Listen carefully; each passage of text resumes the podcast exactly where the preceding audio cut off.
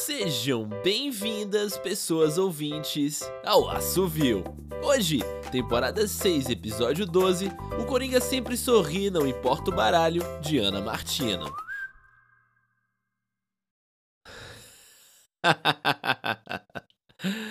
então você acredita que eu o enfeiticei, é isso?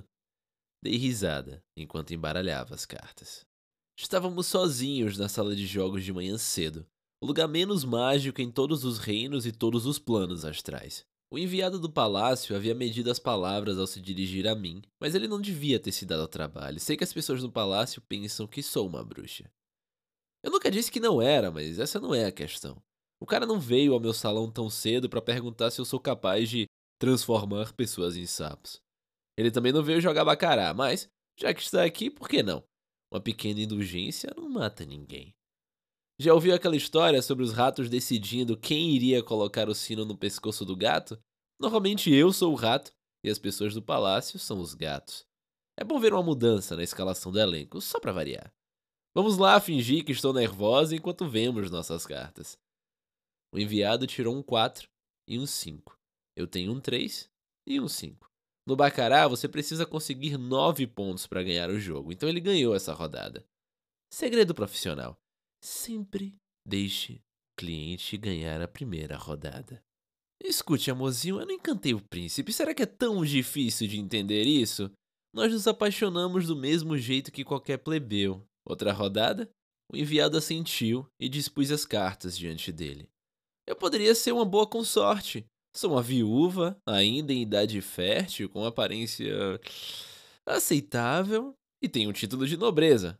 Tá bem, um título obtido através do casamento. Deus abençoe meu querido Joanes onde quer que ele esteja agora. Mas sobre o seu marido, aliás, Deus o abençoe.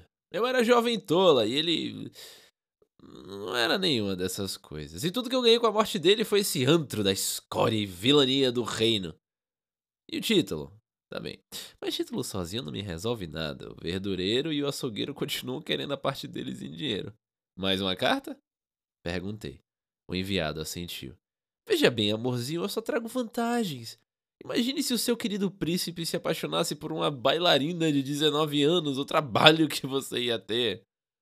Bailarinas têm a cabeça oca e não vêm com passado para encobrir. São mais fáceis de transformar em rainha do que você. Você claramente sabe pouco sobre bailarinas. Virei as cartas. Ele ganhou nove pontos no total e eu fiquei com coringa.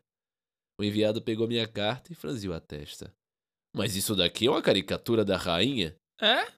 Nem parece, é só uma coringa com cabelo loiro, só isso. E seios grandes demais, lábios murchos, testa oleosa e nariz adunco, mas o enviado não se trairia admitindo que notou aqueles atributos nada lisonjeiros na carta. Esqueci de tirar isso do baralho. Não se usa os coringas no bacará. Eu poderia prendê-la por lesa majestade por causa disso.